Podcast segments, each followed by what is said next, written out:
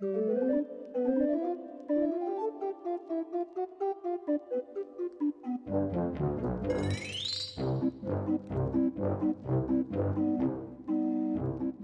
迎收听硅谷幺零幺，我是红军。这是一档分享当下最新鲜的技术知识与思想的科技播客。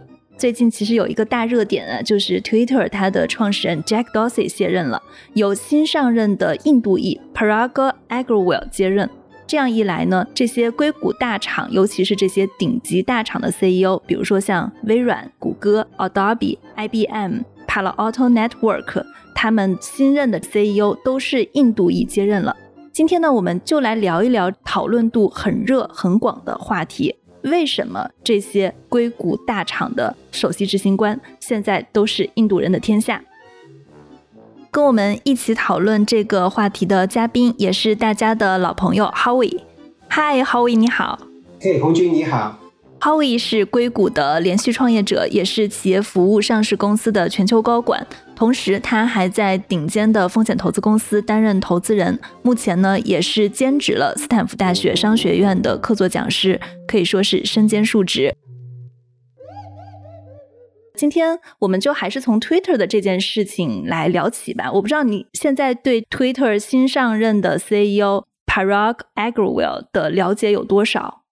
我对 Parag 的个人其实没有太多的了解，可能跟大家一样，都是在网上看到的。我也确实是关注了一下，看看，哎，其实 Twitter 的 CTO 以前是比较低调的，也没怎么听到他公开讲过话，所以也去观察了一下，看看，哎，果然又是一个印度理工学院，相当于那个美国的 MIT、中国的清华这种顶尖的理工学校毕业的，在美国读书读博士缺的是他的第一份正式工作，也就是十年不到前加入。前几年还并不是一个管理者，就是一个比较资深的工程师，也就是大概四年前晋升成为可以带团队做 CTO。所以说，其实他的个人的职场发展确实是很快、很惊人，也是能力特别强的一个人。我们的关注还是更多的从他个人的角度出发的。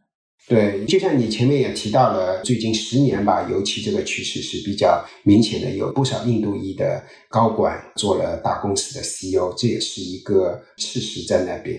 对我刚刚也提到了，除了 Twitter 的新任 CEO 以外。包括像微软大家比较熟悉的 Natya Nadella，还有谷歌的 s u d a Pichai，他们都是非常有名的印度裔 CEO。而且我看像纳德拉他在上任的时候，当时微软的市值应该是三千亿美元。现在他把微软带到了一个二点五万亿的市值，从股价的这个表现上，当然可能跟整个经济的增长、科技的增长也有关系。但是总体来说，从这个股价的表现上来看，他还是在掌舵微软时期做的非常成功的。包括大家说的劈柴执掌谷歌的期间，大家还是认为他是一个好的 CEO 的，因为你的工作平时是做可能跟安全啊、跟云啊都非常相关的事情。在你实际的工作中，你是否有跟这两位打过交道，或者你怎么看他们上任的时候对硅谷的公司文化做出的一些改变？对这一批的印度裔的 CEO 都蛮强的，也蛮多的，包括你没有提到的，我以前工作过的 VMware，今年也是一个印度裔的高管来担任他的 CEO。Raghu，这里面有好几个 CEO，其实我是打过交道的，包括微软的 Satya。在他做 CEO 之前，我是跟他打过交道。为什么呢？是因为十年前他曾经想并购我们的，当时我在做一个初创公司，然后打电话叫我们去谈一谈。当时他只是管微软的云计算那个部门，Azure 那个部门。在前面的十年、二十年，整个微软是被视窗跟 Office 这两个部门给牢牢控制住的。云计算只是其中的一个很小的部门，它在里面不能说是没有什么说话地位，但绝对不是里面最 senior 的一批人。但是我当时就跟他打交道，我就觉得他是一个格局非常高的一个领导人。就这么说吧，在十年前，微软其实是已经快不行了。之前是软件业的老大，但是不管是云计算还是智能手机起来，他们当时都还没有抓住这一条。不但没有抓住，他们其实生活在自己的一个空间里面，就觉得自己还是一个过去二十年的老大。其实这个世界已经变化很快了，尤其是二零零年以后到二零一一、一二年，他们还是停留在自己的世界里面。但是萨提尔，我就觉得他是一个特别的搞得清楚，他觉得微软强项在哪里，弱项在哪里，他就很直接的就告诉我们，像 Windows 这个部门不会再往上走了，只会缓慢的往下走。但是这是一个现金流，他把这件事情看得很清楚，他觉得微软的未来就是云。当然了，你用今天的眼光看上去，感觉这句话太正常也不过了。其实十年前你说这句话，而且在整个微软的文化是截然不同的情况下，他能够说这样的话，是需要有一定的格局，也要一定的胆量才能说出来的。所以说，我对他的印象一直是非常深刻，也是比较佩服的。所以在那样的一个时候，选 Satya 可能跟微软他自己做云的战略也有关系。我觉得这可能是一个很重要的因素。我自己也看了一些资料嘛，当年他是其实是二零一四年二月份的时候接任微软的首席执行官的。然后在他接任以前，可能比尔盖茨的管理风格比较严厉，他经常会训斥员工。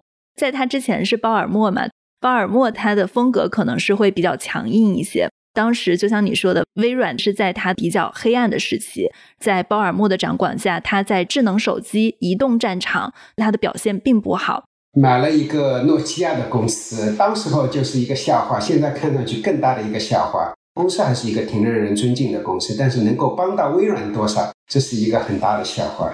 对，所以后来 Satya 他继任了以后，他也是在企业文化方面做出了很多的改革。比如说，微软可能会有一些高管咄咄逼人的行为，或者是在高管会议上大吼大叫，或者是写邮件的时候那个邮件的语气非常的强硬。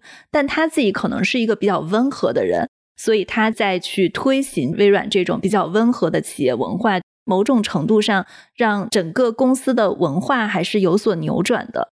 包括像劈柴就任的时候，因为谷歌的文化跟微软是相反的。谷歌在硅谷，大家知道它的文化是非常宽松的，但是就是因为太宽松了，所以谷歌每次闹丑闻，我印象中啊，就我报道过的都有好几次是因为高管跟员工之间的性关系导致内部的局势紧张。劈柴它其实也是在改变这个公司文化上有过一些作用的。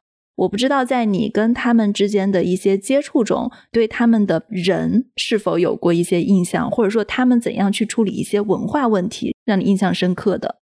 对，我觉得他们做的有几点是比较好的。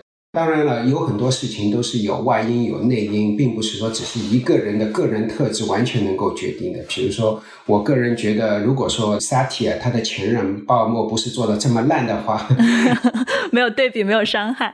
并不只是这样，就是说董事会授予他的权利不一定这么大，然后不一定敢让他那么大刀阔斧的去做事情，这是外因。但内因，Satya 是一个格局，我觉得还是比较高的。他看问题看得远，看得高。这里面显示在什么地方呢？尤其你想啊。微软那时候已经是一个最大的公司之一，对吧？只是在走下坡路而已，但是还是这世界上最大的公司，不管从人工元素还是从营收都是很高的，而且增长不快。这意味着什么？就是说大家都是在内耗，因为它不是靠增长，就是说我赢了什么，公司内部就是说我得到什么，就势必着意味着人家输掉什么，因为公司并不是一个高速成长的公司。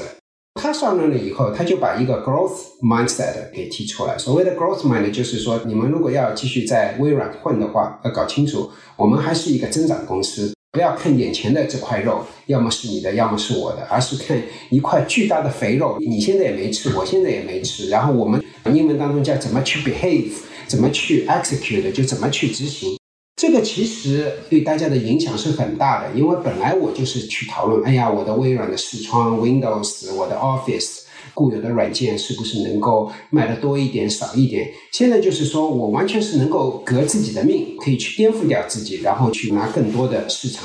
今天看上去好像是一个 理所应当的事情，在在当时，微软的 Azure 它的云计算，它的营收还是占有非常小的部分，它能够提出这个观点，坚持这个观点，去执行这个观点，我觉得是非常难的。到一个什么地步呢？他基本上上任以后，他就跟大家说，视窗 Windows 这个部门，你要知道，微软就是靠它起家的。他就跟 Windows 说，如果你做的功能对于那个云，对于 Azure 它的云计算是没有帮助的话，就不要去做。所以说，你即使做视窗那个操作系统，也是为了做云。在当时的这种情况下面，一个是一个现金流，可能营收是十倍都不止，比云计算，然后要去听小弟的话，只是因为小弟以后有发展前途。这是一件很难的事情，但是他能够做到，我觉得这是一个能力非常强的一个人，他有自己的一个悟性，有这么一个执行力，还能够去忽悠董事会、忽悠员工、忽悠客户，都去相信。哎，我那个微软现在还没到头，我还可以有第二曲线、第三曲线。对，我觉得从你的说法总结下来，就是说，Satya 他的一个是他有战略眼光。就你说的悟性，然后他当时能看到云。另外一个就是你提到的，他对上对下能说服大家。其实他是一个沟通能力、影响力、说服力。还有一个，他学习能力也很强。当时候就是二零一二年，他想购买我们的公司，所以说我们其实花了很多时间在一起。我了解到，他基本上每个月都要飞到硅谷来，不是做微软的事情，而是去跟那些硅谷的那个创业家，有的时候去过一个周末，去了解他们在想什么，他们在看什么。所以说，对当时候一个微软的高管能够做到这样的事情，其实很难的。他其实也在不停的进步中。你觉得他身上呈现出来的这些特质，是现在这些硅谷顶级大厂们印度裔 CEO 的一些共同有的特质，还是比较偏个人的？我觉得好几点是有共同的。有一点可能，萨提尔是这波人当中可能更加优秀的，就是他的一个格局，他的格局可能更加高一点。多数的 CEO，我并不觉得他们的格局就很高，我觉得多数还是不错。但是你说是非常顶尖、非常让人佩服，我觉得还谈不上。但是我说的其他方面，包括学习能力、包括沟通能力、执行能力、管理能力，我觉得是比较像的、比较接近的。是这一波 CEO 当中，就像你开头说有很多印度裔，我并不觉得，我觉得是应该更加精确的说，是这一波科技大厂 CEO 的一些共性吧。对，因为我们的节目其实是想要讨论为什么这波科技大厂他们的 CEO 在经过可以说是比较严格的这种选拔跟董事会的考虑以后，最后真的是有很多的印度裔来去做了他们的 CEO，而不是华人。从这个现象中去发掘为什么是印度裔，你觉得这个跟他们的文化有关系，或者跟他们在工作跟职场中处理事情的方式、性格是有关系的吗？对，我觉得跟他们的文化还是有蛮大的关系的。印度这个国家，其实我也去过很多次，因为以前也带过团队，几百个人都在印度。是印度的团队？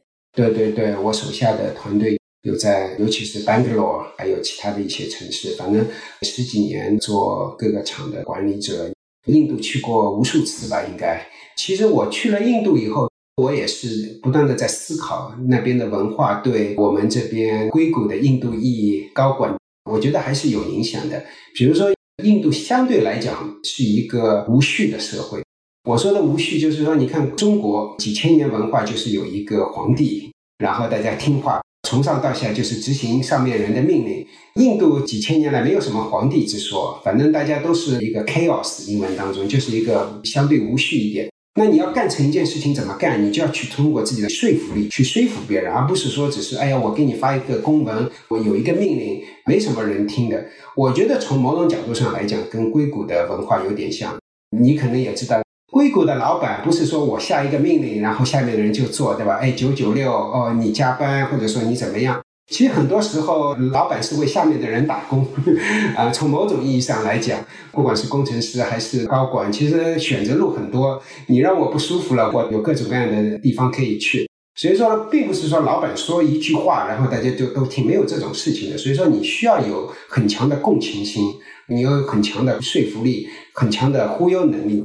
那说起这个忽悠能力，很多人会觉得好像是一个贬义的这一边。因为传统上来讲，中文当中的忽悠是一个贬义词。对，因为中文强调低调，但是在美国的文化中，他可能会强调高调，能说服人。中国人可能他会做八分说五分，对吧？对我们八分五分，我们先撇开不说。如果说你问一个十几年前的哈维，可能也会有同样的说，忽悠能力有什么用，对吧？就是说你光是会忽悠没什么用。但其实过去十年或者十年左右，其实我把这件事情想得很明白了。我觉得忽悠能力。不但应该是一个褒义词，是一个很重要的褒义词。为什么呢？因为你想，就像你如果不能忽悠员工，你凭什么会去忽悠你的客户？你如果不能忽悠你的客户，你不能忽悠你的投资人，这是一个影响力，这是一个说服力，这是一个用自己的不管是道理也好，自己的爱好也好，去影响别人，这一点是很重要的。否则的话，人家凭什么要为你死心塌地的干活？但是在另外一个文化当中，可能不需要用这样的方式去让别人死心塌地的干活，因为在另外一个文化里面，可能有一种文化权威性，对吧？大家也是会为你死心塌地干活，但这种死心塌地干活是很不一样的。所以说，我觉得就拿我们刚才说的萨提亚也好，或者说其他一帮科技大厂的 CEO 也好，他们只要做得好，肯定是有一群人愿意为他们死心塌地干活，而且都是自己能力很强的人去为他死心塌地干活。那靠什么？所以说，这个所谓的忽悠能力其实还是很强的。所以说，我是一直跟不管硅谷的、香港创业的，还是想搞投资的，还是想，我就跟他们说。最终，如果我是一个投资人的话，我希望你来忽悠我。真的，你不要以为忽悠成功我好像是一件坏事，因为我知道你能够忽悠我，作为一个投资人的话，你就能够忽悠其他人加入你的团队。你只有两个人、五个人、十个人也愿意加入，离开一个大厂让人来加入，也能够忽悠一个客户，重要的客户愿意把重要的数据放在你的平台上面，这都是要靠忽悠的。所以说，这是一种说服能力。我觉得这个说服能力是一个这批科技大厂或者说。很多这些应役的 CEO，我在他们身上能够看到他们有这方面的优点。你的忽悠指的是这种实事求是的忽悠，还是说我们会把想要做的事情更加夸大化一点，或者营销包装好一点来忽悠呢？因为我觉得这两种还是很不一样的。就是大家说到说服力的时候，会觉得是一个褒义词，但是听到忽悠两个字，大家就是想是不是实事求是？我不知道你指的是哪一个。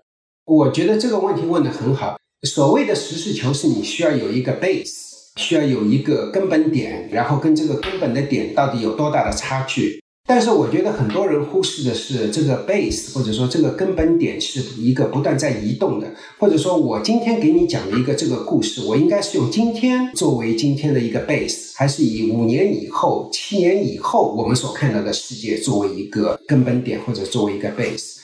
这就是我刚才跟你说的，我其实过去十年是把这件事情想通了。十几年前的哈维会觉得有些人不一定是印度裔了，当然就各个族裔的人都有可能一件事情把五十分说成八十分。那这里面其实有两种，一种是完全是骗人，或者说是为了骗人而骗人。那当然这是一个 integrity，这是一个人品，抛开不说。但是有很多时候，你其实是必须的要把五十分说成八十分。为什么五十分说成八十分是必须的？因为你如果用今天的眼光来看是五十分，但是一件事情是会成长的。你如果说我把这件事情说好了，你就会给我更多的资金，给我更多的支持，然后我就能够把它做成八十分。那我为什么不把今天先把它包装成，然后让我做一个八十分的机会？那我以前是觉得，哎呀，有些人好像不管是我自己工作当中，还是我看到的，人家就把自己包装一下，好像是非常不公平的。后来我大概就有一次，我就恍然大悟了一下，就是为什么呢？因为我就突然想到一件事情，你想所有的 public company，就是那些上市公司，它的 CEO 在讲，为什么你要来买我们这个公司的绩效好？为什么我们做的这件事情很有意义？其实所有的这些故事都是。用一个五年、十年的角度去看的，不管你说是那个微软，即使是到今天，它的云计算还有把未来的那一部分给加进去。现在 VMware 的 CEO 说：“哎，我现在做了 CEO，然后 VMware 以后是一个多云的公司，那也是一个未来的。”所以说，你说是把它包装，是把一个时间纬度把它放到这个 base 里面去的话，其实很多东西是能够豁然开朗的。如果一个人没有能力去把时间维度，把这个问题给分析透或者给包装好，这是一个失败，并不是说是一个实事求是。还有，我觉得有一点可能是大家在想问题上思维方式的不一样。你说的也是一个，我们是站在过去跟现在看问题，还是站在未来看问题？这本身的思维方式，它就是一种能力。而且我们说，在大公司的时候。比如说，当主管给下面的员工来打绩效的时候，你自己会不会去 sales 你下面的人，给他们包装成一个漂亮的绩效的成果？可能也是你能不能在内部对下对上得人心的一个结果。因为你的上级他可能不清楚你完全在做什么事情，他也需要你来包装，把它说的很漂亮。你的下级同时也需要你来包装，把它说的很漂亮，让大家有一个好看的绩效结果。对的，对的，我记得 Zoom 的创始人袁征 Eric 袁以前在某一个讲话当中讲过一段话，我印象是蛮深刻的。他就说，大家要善于去沟通，把自己做的东西去跟上级去汇报。他特地的说出来，他觉得华人，尤其是在硅谷的华人，他观察到就不善于去报告，就觉得哎，我把东西做好，先把东西做出来，做好了再去跟老板说，做不好了那就再说。但是他说这个其实是有一定的认知差别的。因为他就说，你就想一想，作为一个老板，我是想知道你把一件事情正在做。至于说你是最终结果做好了没做好，这只是我想了解的一部分。你如果这件事情做了，但是没做好，其实我也想知道啊。当你说，哎，我在做这么一件事情，有这么一个希望。最终过了，不管是三个月还是过了多少时间，这件事情没做成，但你三个月之前先把它说出去了，这本身对老板有一定的价值的。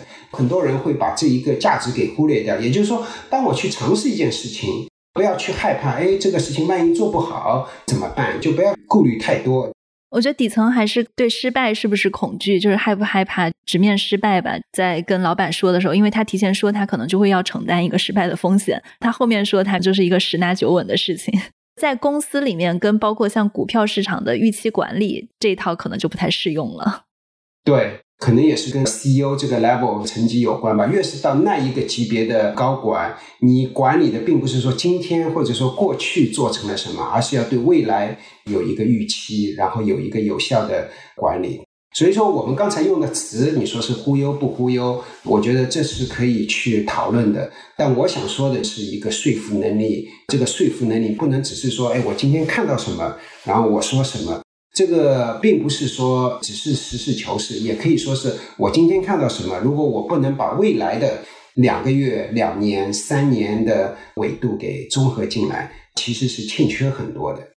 这个跟我们中国的文化是有一些背道而驰的，因为特别有意思。上一期的嘉宾在我的节目里说了一句话，他说，在他前几年写书的过程中，他最早的认知是，凡是爱吹牛的 CEO 都不长久，就是很难把事情做出来。但是他来了美国以后，他就发现变了，不是这样子的，而且九零后、零零后跟我们的想法也不太一样。这个还是一个，如果我们说要去看印度裔他们的思维跟中国人这个思维模式到底是怎么运行的，它还是有这种思维上的不一样。像我们以前会很鄙视那些吹牛跟把事情夸大的人，你会有来自于周边朋友的异样的眼光。但是在硅谷这边，包括比如说在印度那样的一个环境中，大家可能感觉还好。说是一回事儿啊，就是我们把说先讨论到这里，做事情也会是另外一部分。因为我工作中也会有一些，比如说跟印度裔啊接触，就是跟各个多元化的各个国家的人接触的经历。我自己的感觉是，我跟他们的沟通确实非常好，很舒服，然后讲事情很清楚。但是在做事情的时候，我觉得有的时候他们其实并不给力。我不知道你有没有这种感觉，因为你带过印度的团队。我是这么看的，首先我觉得华人或者说很多中国人，尤其是你接触的中国人，很多都是非常勤奋又非常的聪明，很难让他们做事不给力。勤奋，中国人觉得是天经地义的，包括我们平时自己成长的环境、自己接触的人。但其实后来我因为工作的原因，全世界各地的出差也好或者怎么样也好打交道，我觉得并不是这样子的。我最近几年当然没怎么去回中国，以前一回中国，在机场我就能够感受到一个文化，就是饥饿非常刻苦的一个味道，就能够闻出来。其他族裔并不都是这样的，并不一定是你说印度裔还是什么族裔。我觉得华人是相对来讲是很会做事情，我觉得这是肯定的。然后你刚才说的，包括你听到的那个朋友说，很多公司的 CEO 他是会说，我觉得这个会说应该也是会做的一部分，千万不要把它分开来。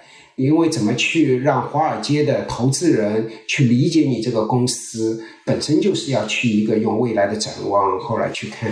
我觉得华人在这方面是属于不能说是没这个能力，就像你前面也用到一个词，对有些东西我们可能会觉得鄙视，so what，right？又怎么样呢？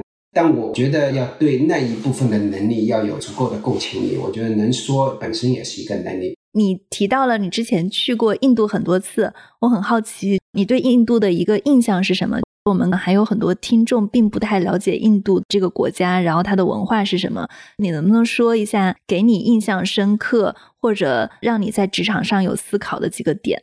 印度相对来讲是一个非常非常 laid back 宽松的这么一个国家，不像在硅谷，你能够感觉到，其实硅谷的那个印度裔跟华人也是一样，都很勤奋。在印度的绝大多数印度人是一个非常 laid back 这么一个文化。我那时候带的团队，我记得我跑去，然后一看，哎，早上十点多钟来上班，然后马上就吃中饭了，吃完饭下午还有一顿咖啡，四点多钟就走人了。当然了，我不是说印度所有的人都这样，但是我在去出差的时候，同时也是有的时候回国看到那个中国的九九六，其实是反差蛮大的，都是大厂对大厂。工程师对工程师，对吧？中关村对 Bangalore，我觉得反差是蛮大的。第二点，就像我刚才说的，是一个 chaos 比较混乱的一个国家。这里面其实有有好处有坏处，他没有一个人有足够的权威，但大家也把事情办了。然后就通过各种各样的途径，也把这些事情办了，也很锻炼人啊。所以说，我就看这批印度同事跑到美国来如鱼得水啊。因为本来就是公司里面再怎么乱，也不能跟他的以前的国家比起，这个还是一个小 case 啊。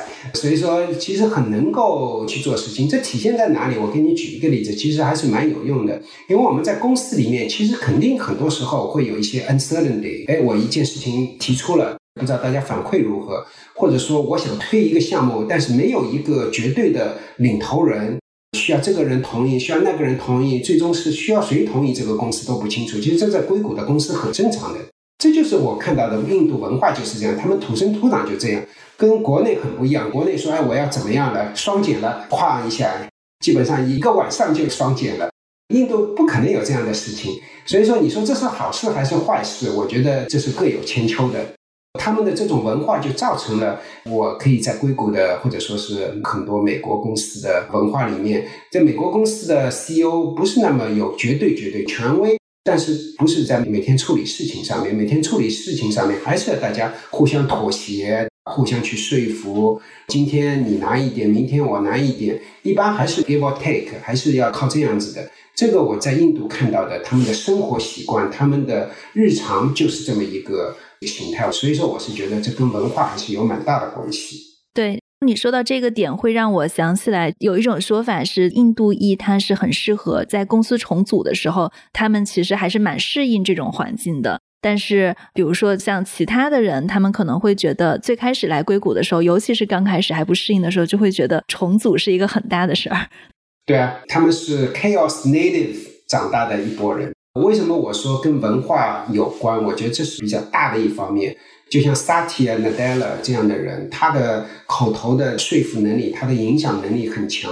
我觉得这跟文化很有关系，因为不管是他的家人，他从小长大的环境，都需要他不断的去靠自己去影响别人，而不是说，哎呀，我把成绩考好了，我是高考状元了，我是怎么样了，我就。天然的就能够做什么事情？没有这样的事情，还是要靠自己的不断的去用自己的影响力去把事情给做成。刚刚我们也讲了一些印度裔他为什么突出他的一些优点，包括他们的说服力，他们处理混乱的能力。其实华人也出现了很多非常优秀的创业者，比如说像我们刚刚提到的 Zoom 的元真，还有像 DoorDash 的创始人，还有你提到的 Notion 的创始人，Airtable 的哈维。最近推的 CEO 上来以后，朋友圈也好，或者说各个同学的群里面都有蛮积极的讨论。哎，又是一个印度裔的 CEO，大家都在讨论，媒体讨论也很热。对对对，然后我记得我在我们自己的一个同学群里面。我就说，确实是这些印度人，我觉得他们的管理能力是挺强的。但华人也很厉害啊，华人因为你要 apple to apple，要公平的比嘛，全球的华人跟全球的华人比，全球的印度人跟印度人比，我觉得。华人不管是在国内还是在硅谷、美国，也是有很多很优秀，而且是做成很大事情的人。在国内，BAT、百度、腾讯的阿里，然后美团、张一鸣的头条，这些公司在印度几乎没有对标公司。前几年很多人说，哎，中国已经产出了这么多公司，然后我们要到印度去做印度的下一个的腾讯啊，或者说是。美团啊这样的公司。反正跟我聊的投资人，我就告诉他们，你可以去，说不定是有些机会。但是你要知道，印度之所以过去十年没有产生了美团，没有产生了头条，是有原因的。其实有很多原因，就像我刚才跟你说到的，它比较混乱的一个，相对而是比较一个 chaos 的一个 society，做事情的效率并不高。所以说，在效率不高的情况下面，你要做这么大的公司，其实很难的。当然还有其他的原因，语言啊、基础建设啊各方面的原因。但国内我觉得出了这么一批，应该说是世界顶级企业吧。这即使在硅谷，在美国其实也是最近的 Notion、Airtable 这些公司，其实都是属于低调，但是都是势头很猛的公司，也都是华人做的。我是觉得，如果是从能力上来讲，我觉得华人的能力相对来讲更多的在创业这一块显示出来了。这相当于华人他的能力更多是在创业上显示出来的，印度人更多的是在管理上来显示出来的。他这两个能力是不一样的，可能是我们讨论的会说跟会做的一个区别。一个是会说会做，另外我觉得，就像我前面也说了，会说应该是会做的一部分，要看你会做里面的做什么东西。我觉得会做里面像 Deal with 一个大公司，杂乱无章的成千上万个人，每个人都有自己的兴趣爱好，想要职场拼搏，然后各有各的利益的冲突，然后又没有一个非常权威的人说，哎，你们这几个人做什么就可以了，明天你不要做，你做这些。在美国这么一个生态下面，你确实是需要一个非常在 chaos 在这个混乱状态下面如鱼得水的人去做。但你作为一个创业公司就不一样一点。作为一个创业公司，你就看这一波的很多是华人吧，就说这波人他自己看问题很清晰，他就是艰苦创业呗，靠勤奋、靠聪明、靠执着就做下去了。因为他是创始人，所以说相对来讲是有创始人的独特的优势。使得大家听话程度会不一样一点，我觉得需要的能力是不一样一点，应该这么说。接下来我挺想聊一下你个人经历，包括我很好奇，比如说你第一次带印度的团队是什么时候？就是你最开始带的时候是一个什么样的场景跟感受，在这个中间有什么样的成长？我觉得很多人在硅谷朋友之间聊天啊，或者怎么样，都会说：“哎呀，印度人是互相很会帮忙。”华人相对来讲会欠缺一点，这里面可能有一定的 truth，就是说华人相对来讲，或者说过去那么二三十年，华人有很多的组织是互相来帮助自己啊，怎么样不多，但最近几年其实我还是看到不少。这个趋势现在变得非常明显，就是华人帮华人。多逛一下硅谷的论坛的时候，会发现很多小细节。那很不错，我可能逛的地方没你多，但是我自己能够感觉到，这跟以前很不一样。昨天晚上我们几个人在吃饭，范丽你可能认识，他是那个以前 Pinterest 的工程主管。他说，二十年前华人在硅谷如果能够做一个 manager，做一个经理，已经是一件哇很不错的事情了。现在你看，随便叫叫就是一桌的副总裁怎么样的级别的人，其实进步还是蛮多的，包括我自己。接触的一些组织啊，什么，我觉得还是蛮有帮助的。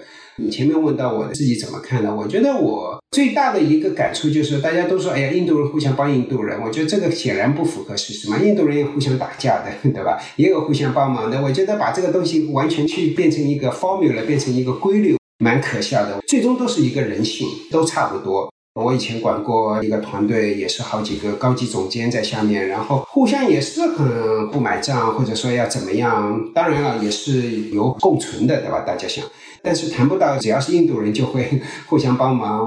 我觉得有一点，但是没有那么明显，或者说并不是说一个主要的决定作用。我觉得主要决定作用还是就像我们刚才讨论那些文化啊、能力啊各方面，靠别人帮是一个 bonus 吧。你第一次带印度的团队是什么时候啊？十多年前。你当时觉得有哪些难管的地方吗？因为我想你管理技巧上应该也进步了。作为当时的你，接到这样一个团队是一种什么样的感觉？其实跟我们前面聊的有点差不多，就是你怎么去 calibrate，怎么去理解别人说的话。人家说的话，就像你说的，有一说一，有二说二。这一点，我也是一个非常传统华人工程师出身的。对我来说，有一说一，有二说二是天经地义的。然后有一个人有一的时候说三，对我其实是不习惯的，应该这么说吧。也是不断的在成长。但是现在我觉得我并不是这么理解。就像我说的，永远是有一个 integrity 这方面。那不管是哪个国家的哪一个族裔的人都有的时候是有那个问题。但抛开那一边。确实是很多印度裔的管理者，他是有一不说一，但是他的有一不说一跟我们所说的有一不说一是不一样的。他是把未来或者说把自己可能会发生的事情把它包装进去，但这个包装其实是蛮重要的，因为很多时候你就想嘛，比如说有一个印度裔的 manager，他是汇报给你，他把一件事情包装好了，其实是帮你做事情啊，因为他把这件事情包装好了，你可以把这些东西也给你老板。就把这个事情想清楚了，只要不是骗人的，只要是本质上是为了把这件事情给做出来，本质上是为了公司好，或者说从自私的角度上来讲，不是为了公司好，至少是为了这个部门嘛。这个部门也有可能几十个、几百个人，我为了这个部门成为一个很优秀的部门，我把这个部门包装好，有什么错呢？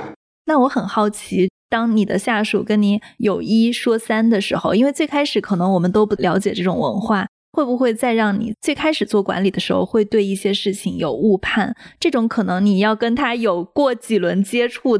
我觉得不只是几轮吧。我自己一个 aha moment，或者说自己恍然大悟的是，有一天我就在想，那时候我可能在 VMware 吧，我就在想，VMware 的 CEO 做一件什么事情？他每天做的事情就是去跟外界打交道，把 VMware 的一个愿景蓝图给别人看。那你说他给愿景蓝图给别人看，你说是有一说一还是有一说三？呃，或者说你看所有的财富五百的公司，哪一个 CEO 不是在那边有一说三的？当然，他有一说三，并不是说他在骗人，他是真正的，或者说绝大多数里面的人，我是相信他真正的相信自己这个公司是在不远的将来能够做到三，是希望大家为三去买单。我觉得这很正常啊。所以说我自己的一个 aha moment，我一个很敬佩的人，他做事情就是按照这个逻辑做的。我也想成为有一天能够用他的逻辑做事情。那为什么我去看，不管是我的评级还是我下面的人，当他们在做类似的事情的时候，我会感到不舒服的。所以说也要去适应。对，接下来就有一个比较挑战的问题了，就是你手下同时有两个人，我们假设一下。有一个人他是做五十分说八十分，还有一个人是做八十分说五十分。现在要晋升，你晋升谁，或者你重点培养谁，只能选一个。这个问题问得很好，我觉得这个问题不能够单一的说，哎，哪一个好？我觉得是要要有上下文的。就是我有可能两个里面都有可能在不同的场景下面会选择，因为有的时候我的一个团队里面已经有足够的做五十分的人说八十分的人，那我就不需要另外一个做五十讲八十的。有的时候我已经有足够的做八十分的人，那我就需要一个能够做五十分、能够讲八十分的，至少能够把我剩下的那些做八十分的人讲成九十分、一百分。啊，就我们需要更稀缺的人，不只是稀缺，就是我觉得一个团队不同的能力都是需要的。就像我刚才说的，说其实是做的一部分，但是。这个做里面要做不同的东西，有的是写扣的，有的是把一个复杂的问题说成简单的问题，有的是一个用未来去深度思考，有的是能够广度思考。我觉得这是都需要的。如果说你是问我这个问题的话，我第一反应应该是：哎，我现在这个团队其他的团队成员是怎么样的？所以说我一直觉得看一个团队的能力，或者某一个团队的组员的能力，只看他的能力其实是不够的，还要看。周围的人，这是一个排列组合，或者说是一个要互补吧。我们公司文化里面经常要讲 diversity，diversity 有各种各样的因素，但这里面其实也有一个 diversity，要多元化，就是说我需要有多元的能力。对对对，我觉得这个总结非常好。你刚刚提到了 Vimeo 的 CEO 也是你非常尊敬的人，他其实也是印度裔，你为什么尊敬他？这就是一个 diversity 的关系。Raghu 其实并不是一个各方面能力都强的。我们刚才说了，Satya 身上能够看到一堆格局、执行力，然后共情力各方面。我觉得 Raghu 从我身上来讲，他是一个很优秀的，但并不是说我们刚才说的四五项每一项都很强。我觉得他有个两三项是非常强。他个人的执行力应该说也不错，但是并不是说那种最最顶尖的那个。什么叫做顶级的执行力？能举个例子吗？OK，我就举一个例子吧，能够 make decision 做决定，做决定是什么？比如说，我经过了好几个，也是有上市公司，包括也有一些初创公司，做决定其实很难的，尤其是你做人事决定的时候，要做一些决定，是决定你的未来这个班子，是一件很难的事情。至少我观察了这么二十多年。我并不觉得多数的 CEO 是做决定是很容易做的。比如说明明知道这一个高管已经不行了，可能要过两年，甚至于一直不去让他走人，这种事情层出不穷。有执行力、能够做大决定、快决定的 CEO 是少数，而不是多数。这个很有启发。我之前看过 Satya 的一个采访，问他开会的时候做什么，他就说了几个字。多听少说，必要的时候做决定，就这几个字就觉得是一个很厉害的 CEO。对对对，因为我们做，尤其是人事决定，其实感情因素啊，各方面啊，都是错综复杂的。我记得我有一个很好的朋友，也是一个科技圈的高管，他说：“你看这么多的 CEO，有多少的 CEO 能够敢说，我下面任何一个下属，只要他做的不好，就能够让他走人？”你能够数出来的 CEO，一个手就能够数清楚。绝大多数的 CEO，他都有一批下面的 VP 或者说副总裁的人，他知道他不行了，但是他还是因为各种各样的原因，不能立即的 把他给挪走。但是我的那个朋友就说，那时候 Jeff Bezos 还在做 CEO，他说 Jeff Bezos 是在亚马逊没有一个 untouchable VP 的，没有一个副总裁是不能动的。你再想一想，不管是硅谷还是科技大厂，有几个 CEO 是这么想问题的？其实没有几个。这就是一个你一个维度可以去思考一下，做决定是一个很难的事情。当你有 untouchable 的 VP 的时候，就会有一堆很难做决定的事情。对嗯刚刚说贝佐斯的这个性格，马斯克其实也是这样子的。对，马斯克也是，用人很果断，炒人也很果断。对，所以说你一个手掌就能数清楚。嗯嗯，对。因为我的听众还有很多是在硅谷的科技大公司工作的，他们也会面临很多 diversity 的问题，去适应各种不同国家的文化。我觉得很多听众都有问题啊，就是当我的 manager 是一个印度人的时候，他们应该怎样去跟人打交道，甚至是我们应该学习些什么？我觉得对于硅谷的，不管是做管理者还是做工程师。一个比较重要的一个能力，或者说我们不少人需要提高的，包括我自己，其实也是在不断的学习，就是一个 articulation 的一个能力，就怎么把一件事情给讲清楚。这里面有很多个维度去思考，我就给你举几个例子。首先，你不可能每件事情都去给人家 articulate，right？你一年到头你要去 articulate 的事情，可能也就十件事情。这里面就有什么样的事情是重要的，什么样的事情是不重要的，很有可能觉得，哎呀，重要的是不重要的事情，像我们中国人那么聪明，怎么会搞不清楚呢？反正我们看事情也是蛮犀利的。但这里面有一个点，很多重要的事情很有可能是 out of your comfort zone 的，是在你的舒适区之外的。你怎么把一些在你舒适区之外的事情给放到优先级上面去做？我们说是说是一个说服能力，其实说服能力把它展开分解开来，其实有很多个小的能力要去把它综合起来要去做。就像我刚才说的一个 prioritization 处理优先级的能力，不是以你的舒适区远近去处理，而是以真正的去想，哎，这件事情对我职场有没有帮助？对我职场三年五年有没有帮助？对这个公司的发展三年五年有没有帮助？倒推回来去说，哎，要去力推这件事情，不管今天这件事情是大家喜欢不喜欢，我要去推。所以我们要站在更长远的角度来看问题，其实这个就是格局。对你可以说是格局，或者说是思考的更加广一点。这是一个能力会很重要的，要去能够 articulate。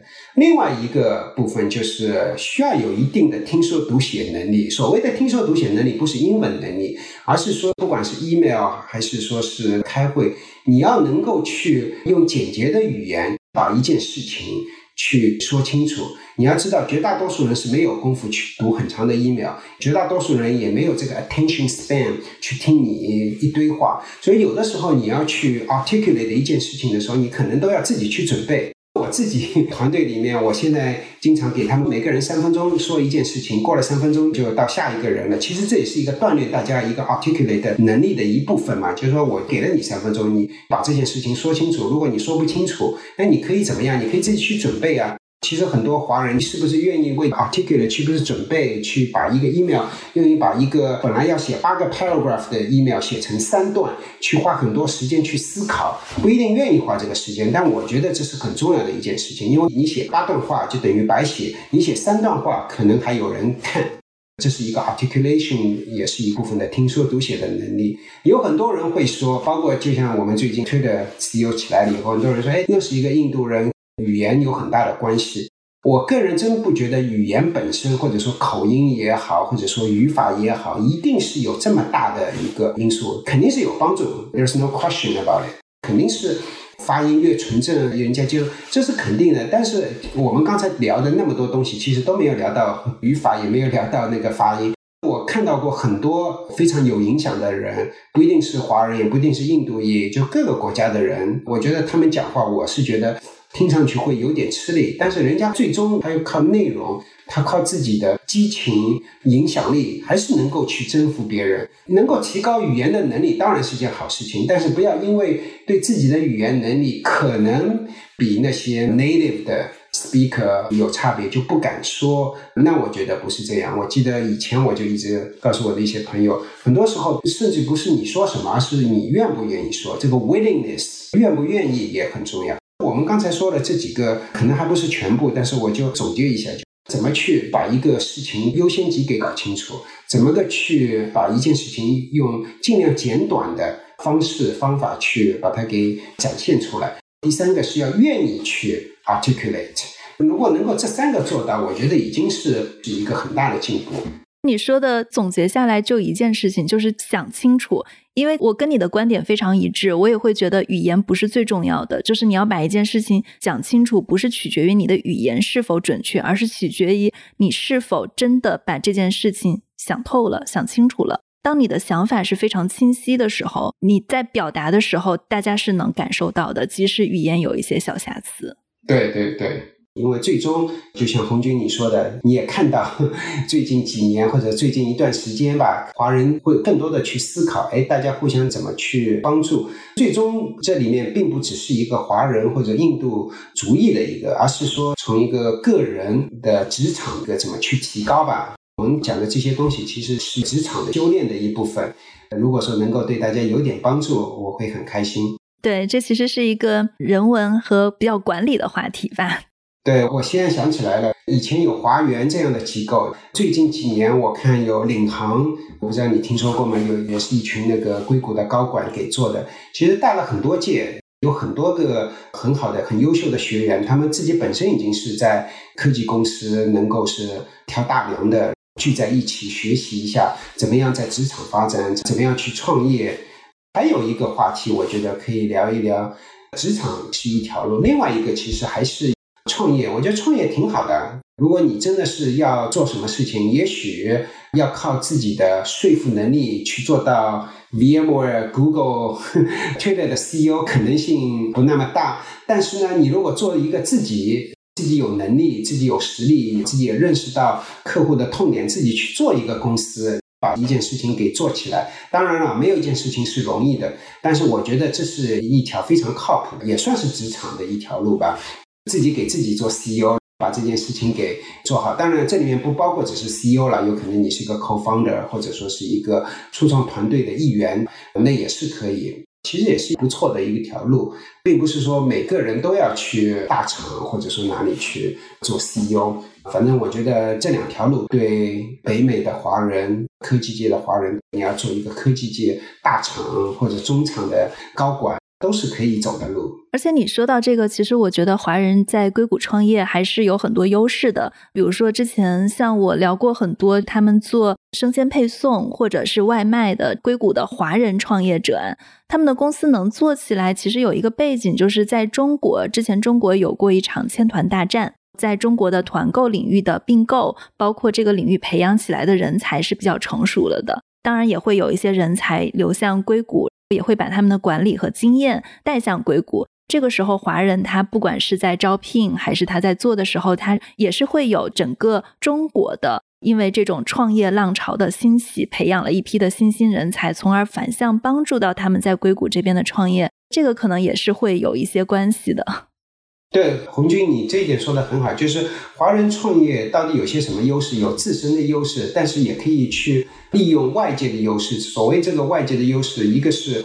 国内可能有不少的企业，他走过的路你可以学习。我们看一些国内公司去学习的速度，可能比其他族裔的可能要相对来讲更加容易一点。另外一个，中国比如说制造业或者说是制造这方面是属于非常强的一片。然后你去做一些跟有一些需要硬件的产品，可能也会有优势。当然了，要具体情况具体分析，看你具体做什么。但是从某种角度上来讲，硅谷过去二十年已经变为了一个软件的股了，不是一个硬件的股了。你如果是光看硬件的话，其实很多的硬件的 know how 比较强的一些企业，或者说是上下游 ecosystem 已经是在亚洲了。其实这也是可以去利用的。华人创业其实还是有很多机会在那边的。前两天还跟一个朋友说，现在是不是 Facebook、Google 这些公司基本上把创业的东西、该做的 idea 都做了？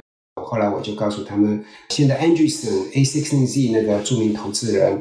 Netscape 的创始人，他一九九四年来到硅谷的时候，他就说了一句话，他说：“哎呀，我来硅谷太晚了，该创的业都已经创了。”那是他 一九九四年说的话。他不到两年就做了 Netscape 上市，然后后来又做了这么多的事情。大概十年前他就说了一句话，说：“Software is eating the world。”软件在吞噬这个世界。过去十年，软件吞噬世界确实是在发生。那你再去回想一九九四年。该做的都已经做了，我觉得，如果说任何一个人跑来跟我说，今天 Google、Facebook 把该做的都做了，我觉得你就应该想想，一九九四年的硅谷是一个什么样的情况，是一回事情。好的，好的，我觉得这期还是很有启发的。那谢谢 Howie。好的，好的，谢谢红军，谢谢大家，谢谢。这就是我们今天的节目。如果大家喜欢我们的节目，可以在你所收听的渠道给我们一个五星好评，也可以给我们写留言、写评论。大家的每一条留言，我都会很认真的看。感谢您的收听，谢谢。